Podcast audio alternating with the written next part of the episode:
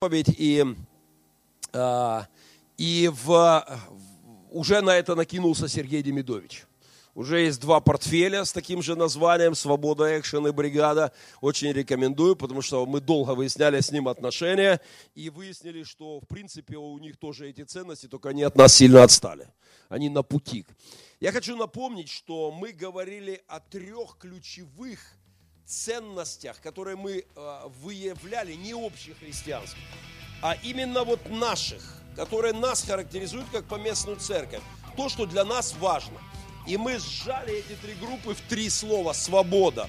Первое слово. Мы церковь свободных людей, собранных во имя Христа. Мы культивируем свободу. Мы верим э, в свободу поклонения, свободу богоискания, свободу самовыражения. Э, мы верим в межконфессиональную свободу.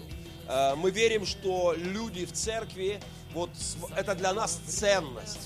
Свобода – это наша ценность. И второе слово, которое характеризует нас – action. Мы церковь творческая, креативная, динамичная. Мы не боимся экспериментировать. Мы церковь действия. Мы церковь экстремальных вещей. Через неделю, через неделю с небольшим следующего воскресенья еще здесь э, мы будем делать следующее воскресенье спецпожертвования. Хочу, чтобы вы тоже имели это в виду на Африку. Уже через неделю и два дня мы отправляемся Э, в поездку в Африку, на экватор, в нашу дальнюю миссию. И едет со мной большая команда, я расскажу об этом чуть больше в следующий раз.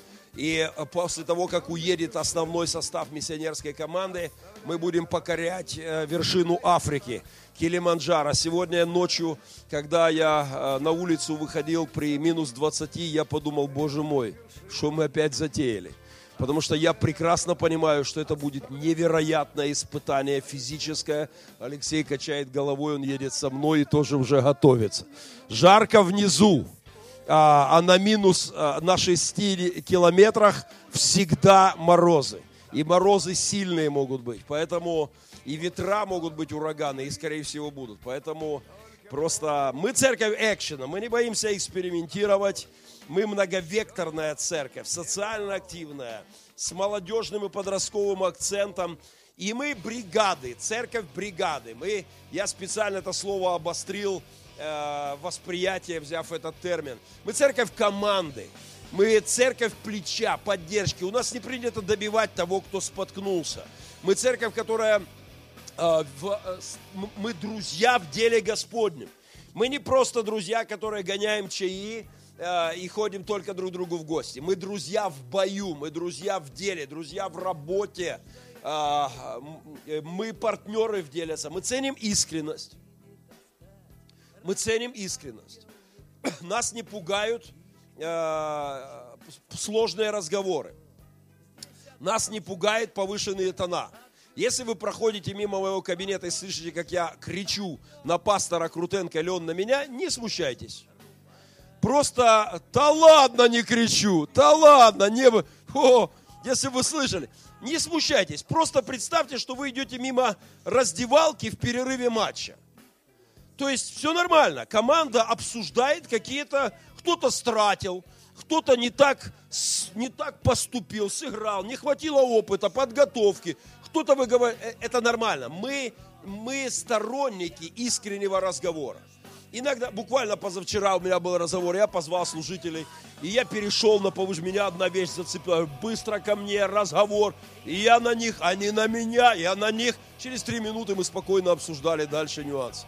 То есть мы сторонники искренности, а не просто святых лиц. Это буддисты должны все время улыбаться и покачиваться с бока в бок и никогда не могут конфликтовать. Мы сторонники конфликтов, когда есть на то повод, но для того, чтобы найти решение. Мы не боимся эмоций. Мы церковь команды. Мы церковь бригады. Мы партнеры в деле Отца. Э, и все, что нам надо, всего лишь бригада.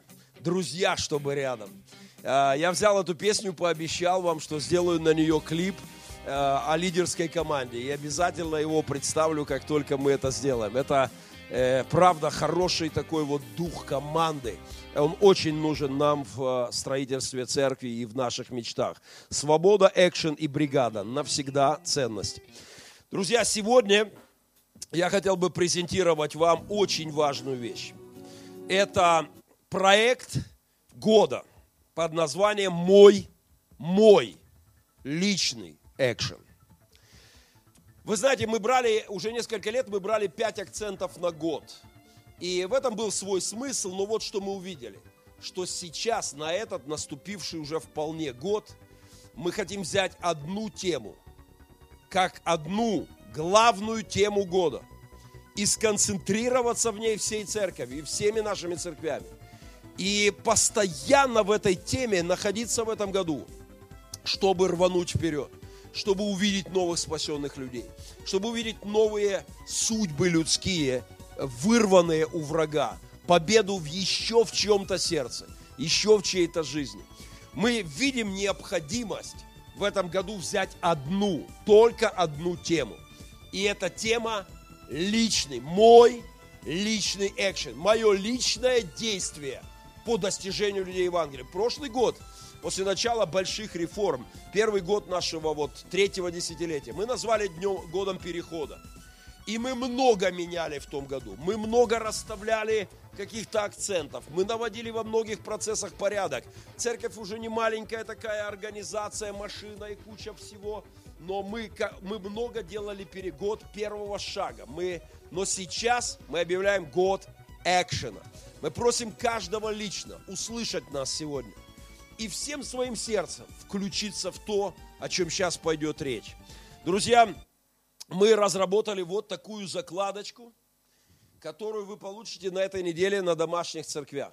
Даже по ее стилю, когда я увидел, я почувствовал, что у нас э, пополнение в команде очень креативное. Я это знал, но одно из служений Павла было арт-директор церкви. Мы снимали с ним два портфеля – и Демидович, как всегда, нападал на него. Э, одна из его э, должностей называлась арт-директор церкви. Два портфеля называются арт-директор Твиттерославной церкви. И, конечно, Демидович был неправ, и мы отстояли Пашину правоту, и поэтому Паша приехал к нам, а не к Демидовичу, который, конечно, мечтал его видеть, но, увы, а, э, это, это вы получите это на неделе в домашних церквях. И в течение года мы сконцентрируемся на том, о чем здесь идет речь. В течение всего года это проект номер один. Весь год. Главная тема года. Мой личный экшен, мое личное достижение людей э, Евангелия. А, что здесь? Внимание всех лидеров. В понедельник, завтра в 6 вечера вся лидерская команда здесь. Команда 5000, вся лидерская команда здесь завтра вечером. Мы э, собираемся все, и вы получите для своих домашних церквей, э, для всех людей, и мы еще раз объясним, и, э, как это все работает. В двух словах. Каждый из вас держит это в своей Библии, и здесь вы вписываете трех людей – за которых в течение э, года вы молитесь, с которыми вы строите мосты, отношения, и которым вы пытаетесь принести Евангелие, и сердце которых вы пытаетесь достичь для Христа. Это ваш личный экшен по достижению людей Словом Божьим, по прикосновению Божьей любви к судьбам – а, здесь три человека. Это могут быть любые люди.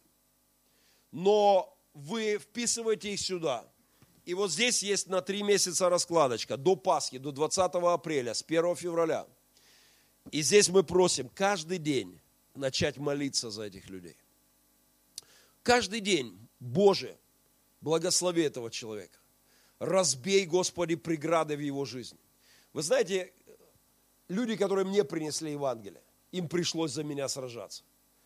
А, целый год в мой ад, на шабашку, в ад, где я жил, приходил пастор маленькой общинки из 10 человек. Целый год. Он свидетельствовал нам, он подарил мне первую в моей жизни Библию. А, он отдавал время, он приходил к нам, и я знаю точно, он молился обо мне. А, это было непросто. Мы улыбались, хохотали, потрунивали над ним.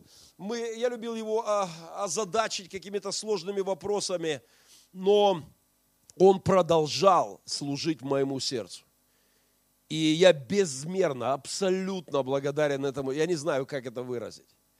А, что он действовал. Он мог бы просто молиться и походить на собрание в своей церкви, но он действовал. И это дало плод не сразу, но это принесло плод в моей жизни, в жизни моих близких. И в нашем уже с вами служении этот плод разрастается дальше.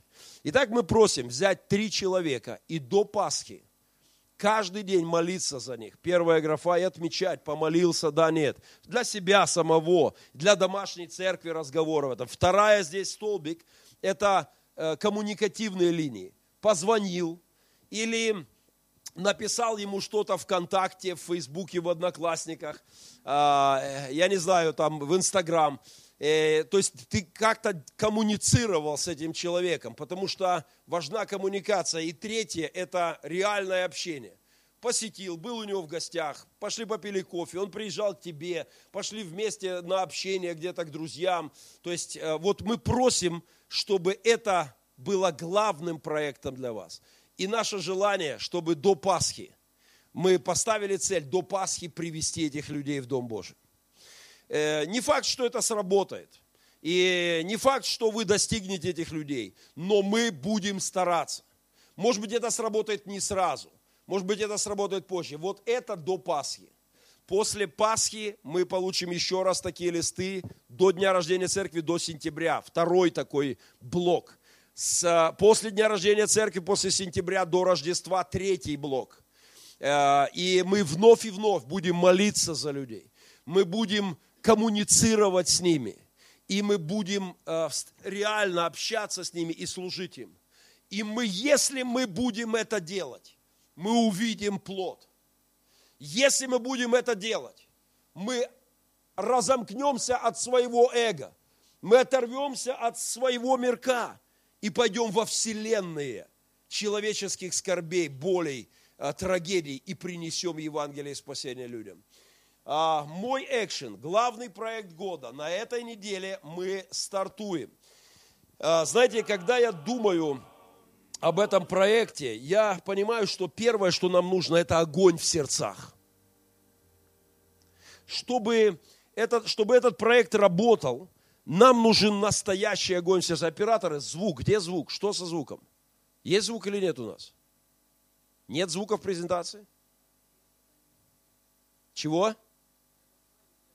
А, окей, я просто, у нас новая операционка, я не совсем пойму, как это теперь работает, но мы разберемся.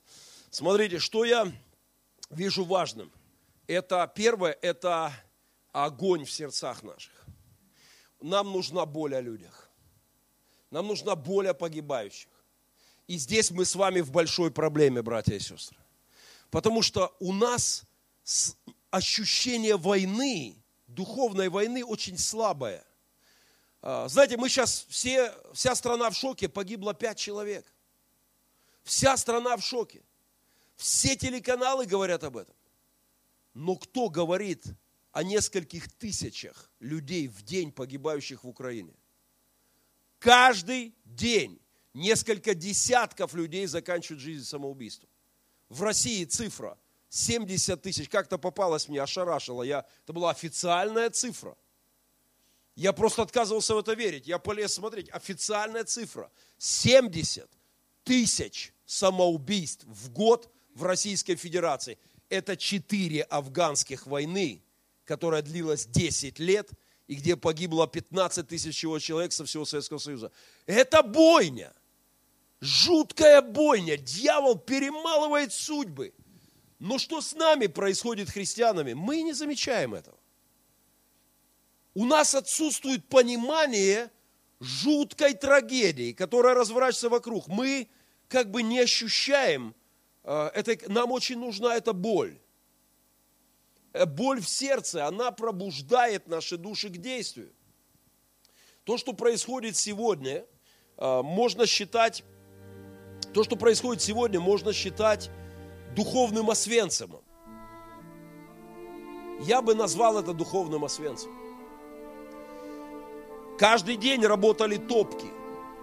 И при всей мощности, их мощности Освенцим уничтожал, ну, может быть, 500 человек в день. Ну, это же непростая была работа, да? Тела, все это очень... Технология была сложная. Я не знаю, пять тысяч в день. Пять тысяч в день. И эта трагедия стоит, шокируя мир. Друзья, в кажд... каждый день в мире десятки тысяч людей, десятки тысяч людей умирают от самоубийств. От наркотиков, от пьянок, от разбитых семей.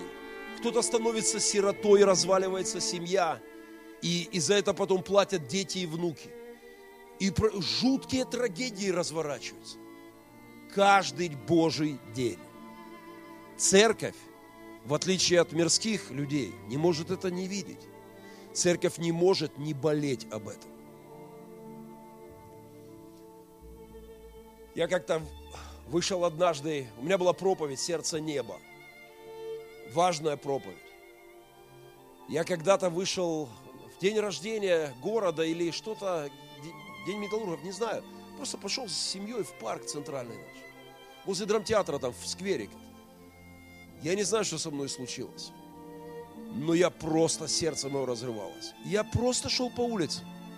Смотрел на молодых людей – сбившихся в кучки, пьянка, маты, эти парни, рисующиеся с э, пьянкой, девчушечки, которые сидят у них с сигаретками на коленках. Я вдруг увидел, вот это же наши дети.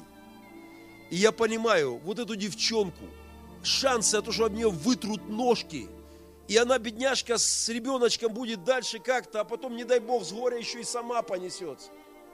Я понимаю, что если мы не дадим им Христа – если мы не дадим им веру, основание для жизни, если эти пацанята, которые сегодня искренне влюблены в нее, и цветочки, может быть, как когда-то Генка Махненко тайком прибегал и, и, и, и своей однокласснице на рассвете положил наворованные у Дворца Металлургов. Э, прости, Господи, я позже каялся об этом. Я каялся об этом. Я, и я, цветочки звонил убегал, и она не знала от кого. Но если бы ко мне не пришло Евангелие, моя семья бы не устояла. На втором-третьем году жизни она бы разлетелась в дребезги. Просто по одной... Мои бы дети жили бы без отца. Просто, если бы у меня не было Христа. Если бы так не было, я бы сегодня не обнимал свою супругу Ленка, как здорово, что мы до сих пор вместе. Мы любим друг друга. Мы дороги друг другу. Это все имеет корни том, что сердца наши склонились пред Богом. Нам надо видеть эту боль. Когда-то Христос, написано, видя толпы народа, сжалился. Там стоит очень жесткое слово. Очень жесткое, высочайшая скорбь. Видя людей, мы должны понимать, что если мы не дадим им Евангелие, это катастрофа. Если бы мне не принес человек Евангелие, я мне страшно думать о том, что было. Мои родные поумирали бы от пьянки. Просто давайте оглянемся. Если бы Евангелие не принесли вот, вот, вот, метр от меня, покойником бы был давно. Покойником бы был. Не было бы никакой семьи, не было бы Никитки, не было бы друзей, не было бы служения, не было бы плода. И так дальше. Только здесь сидит немало людей, кто просто физически уже бы умер без Христа. Понимаете, нам надо понимать цену этого вопроса. Я сейчас перечитываю страшную книжонку. Страшную. А, это Эли Визель «Ночь». Небольшая, но тяжелейшая вещь. Мальчонка, еврейчик, в еврейской семье, румынские евреи. Вторая мировая. Трагедия его жизни и его народа немыслимо описана глазами ребенка. Он рос в семье, и начина... фашисты приближались. Да, где-то там фашисты. У него был друг, э, один, один такой еврей, странноватый, чудак. Его все называли Маше Сторож. И однажды он был евреем какого-то там румынским или другой, какого-то венгерским. И однажды пришли фашисты и забрали только этих евреев. И сказали, что увезут их куда-то в хорошее место – и потом увезли, и потом ходили слухи, что им там хорошо, им там всем нравится. И вдруг этот Маше-сторож вернулся. Вернулся совсем другим. Вернулся абсолютно другим человеком. И, говори, и начал стучать всем в двери и говорить, бегите, пока есть время. Трагедия идет, беда, они убили всех. И все люди в этом поселке считали его сумасшедшим. Он рассказывал, как всех евреев, которых забрали отсюда, увезли, заставили рыть своими руками ямы. Знаете, я подумал, читая это, Господи, ведь на наших глазах сегодня дьявол заставляет людей своими руками рыть ямы, в которые их завтра упакует. Если мы не придем к ним с Евангелием, завтра он уничтожит их, уничтожит их детей. Мы не имеем права бездействовать. Маше Сторож начал рассказывать, как потом они вызывали по одному к пистолету. И от абсолютного безысходности люди подходили один за один, им поставляли затылки, и их расстреливали. И ему никто не верил. Евреи продолжали жить своей жизнью. И этот мальчик считал, что ну, Маше сошел с ума. Маше рассказывал, как фашисты брали деток, подкидывали и развлекали, стреляли на глазах у матерей. И ему никто не верил. Они говорили, да нет.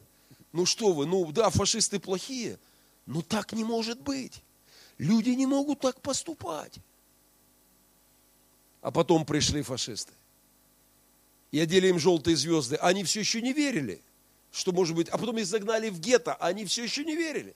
А потом их построили рядами и повели в топки.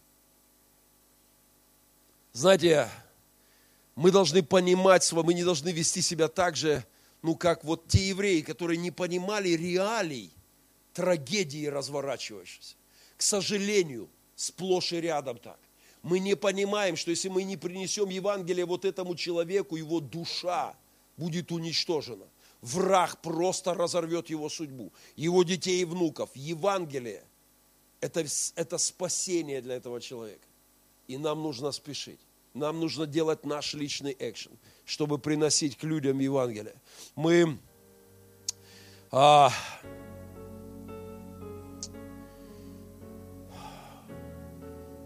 Я как-то был на одном юбилее одного певца христианина Романа Джулай. Праздновал 40-летие, пригласил меня на юбилей. И там прокрутили маленькую проповедь пастора Рикорона. Я никогда не забуду эту проповедь. Ничего особенного. Он просто рассказал о своем отце. Он рассказал о том, как его отец, проповедник, служитель, Божий человек, умирал. Старичок сдает уже рассудок, селенок нет, уже на ложе смерти. Он все время что-то пытался говорить, уже голос, он уже не, сл- не слышали, что, не понимали, что. Все время пытался встать с постели и куда-то идти к дверям. Его возвращали, укладывали. Все время что-то говорил, шептал что-то слабевающим голосом и пытался идти к дверям. И они не понимали, пока Рикорон не расслышал. Я четко услышал, что говорит отец. Он пытался встать с кровати и идти к дверям, повторяя одну и ту же фразу. Спасти еще одного. Спасти еще одного человека еще одну душу достичь. Еще одному дать тот самый главный подарок, который есть в моей жизни – Евангелие. Если бы мне подарили любые тачки мира, любые банки мира, острова, дворцы, и не дали Евангелие, дьявол бы перемолол давным-давно мою душу. Евангелие – самый великий подарок, который в моей жизни есть. Я так благодарен людям, которые принесли мне это. И я сегодня не могу бездействовать, не могу ничего не делать. Спасти еще одного. Мы просим, запишите троих людей. Начните молиться о них каждый день.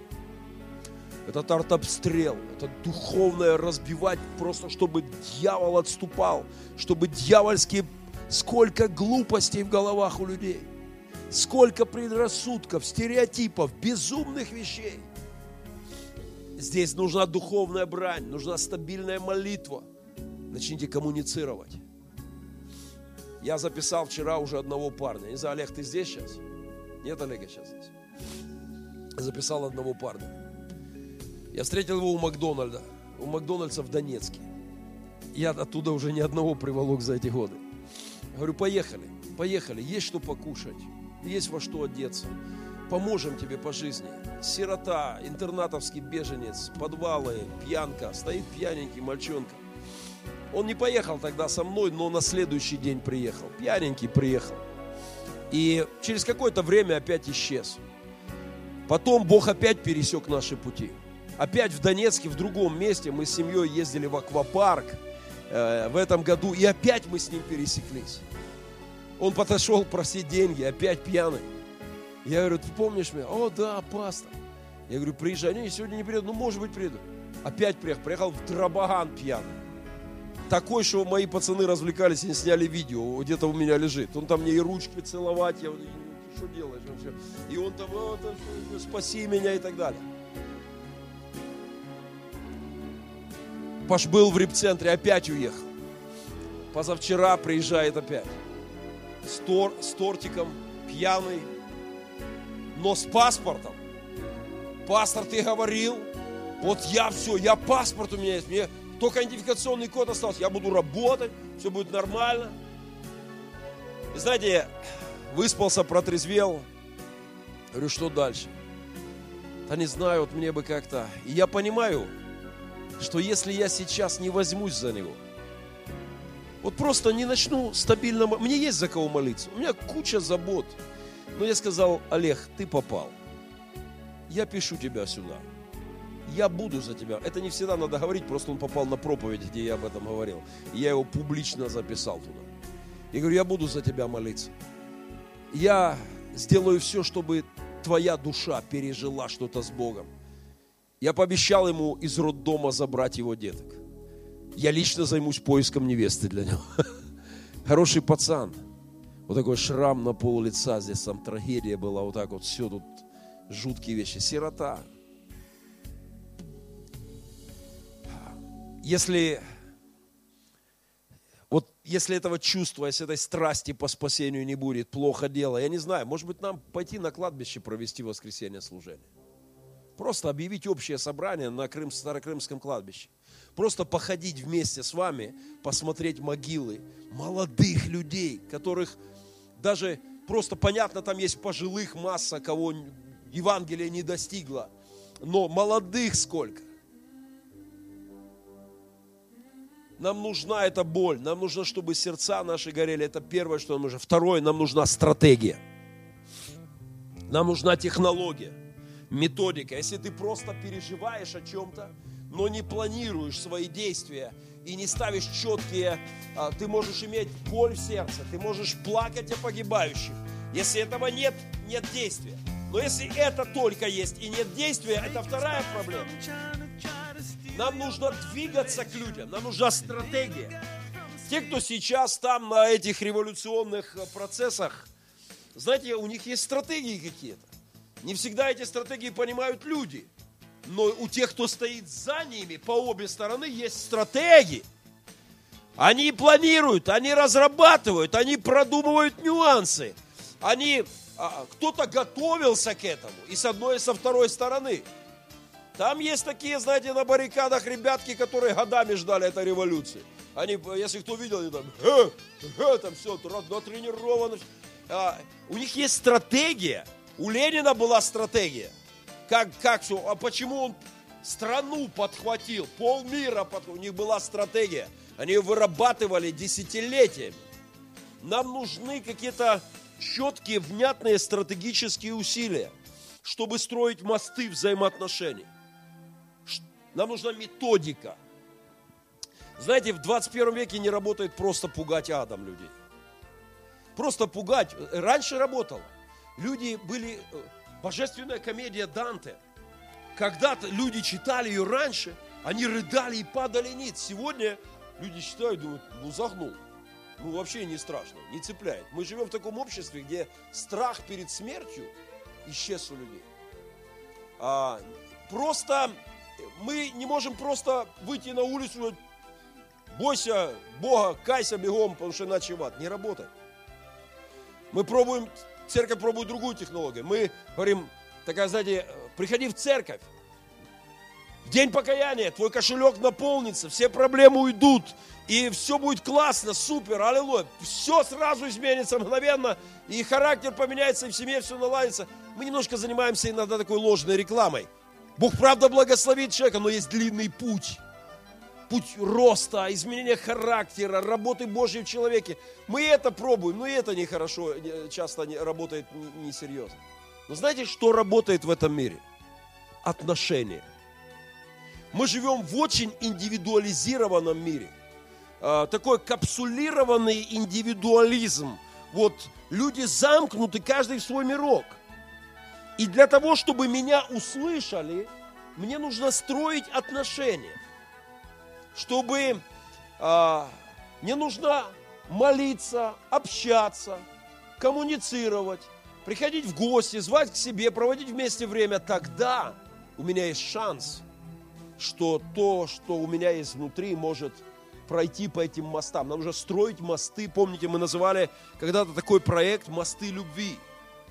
Вот если хотите, то, что мы сейчас делаем на совершенно новом уровне, это как бы вот, ну, тоже, но на совсем другом уровне, совсем другим уже качеством, что мы хотим сделать. Нам нужно строить эти мосты. А, молитвенные, социальные, коммуникационные, э, реальные. Потому что мы сейчас живем в мире, где очень часто реальное вообще отсутствует. И это большая проблема. Потому что, к сожалению, да, но уже вырастает поколение, а, которое вот живет в абсолютно виртуальных процессах, забывая про реальное. И нам нужно в реал переносить это. В конечном итоге нам нужно брать за руку человека, приходить вместе на общение к христианам, в церковь, чтобы человек просто духовно рванул. Строить эти мосты. А, мне недавно попалась информация вот об этом известном сражении, которое вошло в историю Первой мировой войны, как под названием Брусиловский прорыв. Он был сначала Луцкий, но потом все-таки по имени э, вот, Брусилов как военнокомандующий в его честь назвали. Очень интересная история. Первая мировая война, 16 год, 1916 год, уже год не менялись, э, не менялась линия, э, фронтовая линия. Год на месте российские войска, Атланта, все, на, все на, на месте, противники на месте уже год. Ничего не меняется. Километр между окопами. То Россия пушками постреляет туда, те залезли в окопы, пересидели, вылезли, то эти постреляют туда. Там, ну, никакой атаки не, уже год невозможно провести, потому что эти поднимаются, пока добегут километр. Ну, уже там пушки зарядили с пулеметов, как бы год стоял фронт на месте. И вот что сделала российская армия. Они начали рыть одновременно во многих местах по ночам подкопы. А, каждую ночь, когда садилось солнце, они рыли окопчики. Несколько, каждую ночь несколько метров вглубь, но к рассвету они накрывали это все дерном, и э, не было видно. И они постепенно приближались к окопам противников. И вот что случилось потом. В некоторых местах они приблизились на 200 метров. В некоторых на 150. И говорят, даже были окопы, которые подрыли до 100 метров. И соперник не знал этого. И вот что случилось.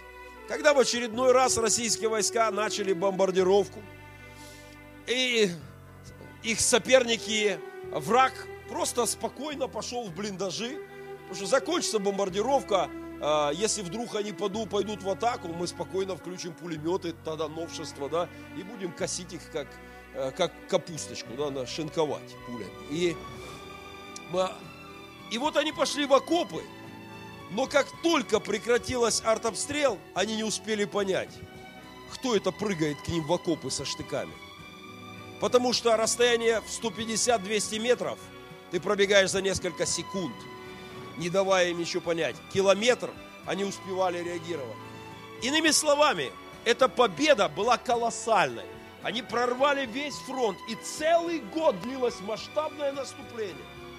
Но успех этого был в ежедневной, кропотливой работе, которую они делали каждый день. Ровно этим мы хотим заняться всей церковью в этом году год личного экшена. Год каждый лично приближаемся к душам, к судьбам наших друзей. Предпасхальный этап моего экшена мы начинаем. И э, до Пасхи рассчитан этот листочек, и вы получите его на этой неделе. И, пожалуйста, поплачьте перед Богом об этих людях. Сегодня этот парень ночевал у меня дома. Я забрал его, мне некуда забирать. Мне некуда забирать. У меня катастрофа просто там. Э, там развернуться негде. Это... Но я понимаю, если сейчас мы не дадим ему внимания. Я уже придумал кое-что, как ему помочь. Я не знаю как. У меня уже появились идеи. На этой неделе мы кое-что сделаем. Но первое, я буду молиться за него. Второе, я буду строить с ним коммуникацию. Третье, я буду идти к нему в реальной жизни и верю, что однажды помогу ему прийти к Господу. Всерьез, основательно. А, вчера он был со мной на двух собраниях. И на этой неделе я отправлю его, чтобы он сделал идентификационный код мы поможем ему найти работку, хоть какую-то для начала. Уже есть жилье, где, по крайней мере, можно склонить голову. Там мои сынухи живут, но подвинутся, возьмут его, поддержат его общением и в отношениях. Нам... Вчера после проповеди ко мне зашел один из наших пилигримов, Кимок. Зашел, рыдает. Рыдает. Батя, мамка умирает от пьянки. Мамка умирает, батя, совсем плохо дело. Я говорю, в репцентр, я говорил, не идет. И я понимаю, я своей мамке говорил, и не шла. Но братья и сестры из церкви начали приходить, начали молиться, начали подкапывать. И Бог достиг сердца моего отца. И Бог достиг мою мамку. И Бог спас мою сестру. Нам нужно, вот, нам нужен личный экшен. Целый год – ко мне и к нашей бригаде приходил пастор. Это был его год экшена. А дальше была потрясающая история. Я рассказывал церкви много раз, я еще раз расскажу. Я стал пастором церкви. Это был ад, куда он приходил. Там у нас был ад просто. Бригада алкоголиков, бухали страшно. Я, вы можете гордиться своим пастором, я был единственный не пьющий в команде. Я за год не прикоснулся на винзаводе пили весь день, потом приносили бетоны с вином, ставили посреди комнаты, пили по ночам. Я за год не прикоснулся ни разу. Но я, я, конечно, был очень, вы можете гордиться пастором. Хотя нет, у меня было много других грехов, кроме пьянства. Но вот что случилось дальше. В конце этой шабашки погибли ребята, которые были с нами.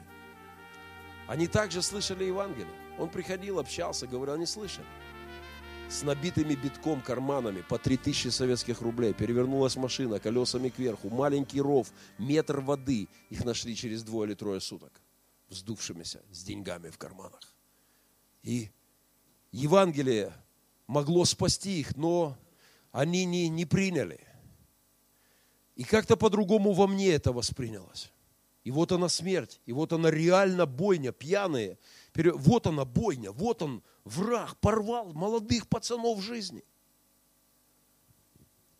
Прошло полгода, я покаялся. Я покаялся здесь, в Мариуполе.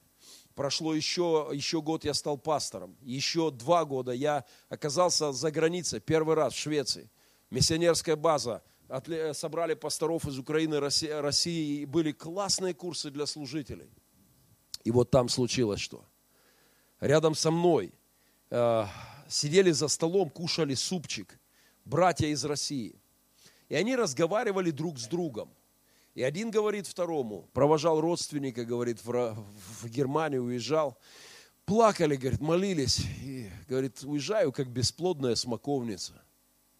Я, говорит, многим проповедовал, я старался. Но никто не покаялся. Я сидел за этим столом, слушал этот разговор, просто невольный свидетель, и кушал супчик. Гадкий, кстати, шведский супчик, никакой. Но запомнил я его на всю жизнь. Я вдруг возьми и спроси их, я говорю, братья, а вы случайно не из Ростовской области? Я говорю, да, из Ростовской. Я говорю, братья, а вы не знали, там такой был пастором небольшой церквушки, Э, его звали Виктор Эрнст в поселке Вислый, там винзавод. У него была небольшая... Вы случайно его не знали? Они смотрят на меня, друг на друга, и потом говорят, Геннадий, ну как же не знали? Мы о нем сейчас разговариваем. Я рассказывал эту историю уже много раз многим людям, но я никогда не могу рассказать ее спокойно. Я долго не мог прийти в себя. Этот супчик я замешал на потоке слез. Я вообще говорить не мог. Он уезжал из России, думая, что он бесплодная смоковница. Говорит, я старался, я служил, я проповедовал, никто не покаялся. Я говорю, так какая же он бесплодная смоковница? Целый год он служил мне, мне служил целый год. Первую Библию в моей жизни подарил мне. Приходил свидетельство, рассказывал. Я ходил к нему домой. Это была первая христианская семья, в которую я посетил. Я видел его детишек. Я был шокирован. Я впервые прикоснулся к миру христианства через него. Я был уверен, что он уехал когда он служил мне и людям там, у него, он уже сидел на чемоданах, он должен был уехать в Германию, он немец, этнический немец, он должен был уехать в Германию со дня на день. Я был уверен, что он уехал. Я был уверен, что мы никогда с ним не увидимся. Где Германия, где Украина. Но прошло 11 лет. И однажды в Германию приехав, я попросил, мне нашли список 30 Викторов Эрнст с телефонами. Я начал звонить.